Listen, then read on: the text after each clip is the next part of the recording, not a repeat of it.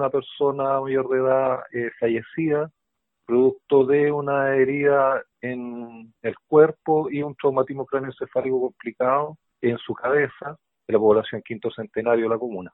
Los primeros antecedentes señalan que pudo haber sido producto de una riña, ¿no? Mayor antecedente no le puedo señalar en estos momentos porque están haciendo la diligencia respectiva. la persona sería mayor de edad y no tendría antecedentes policiales en esta eh,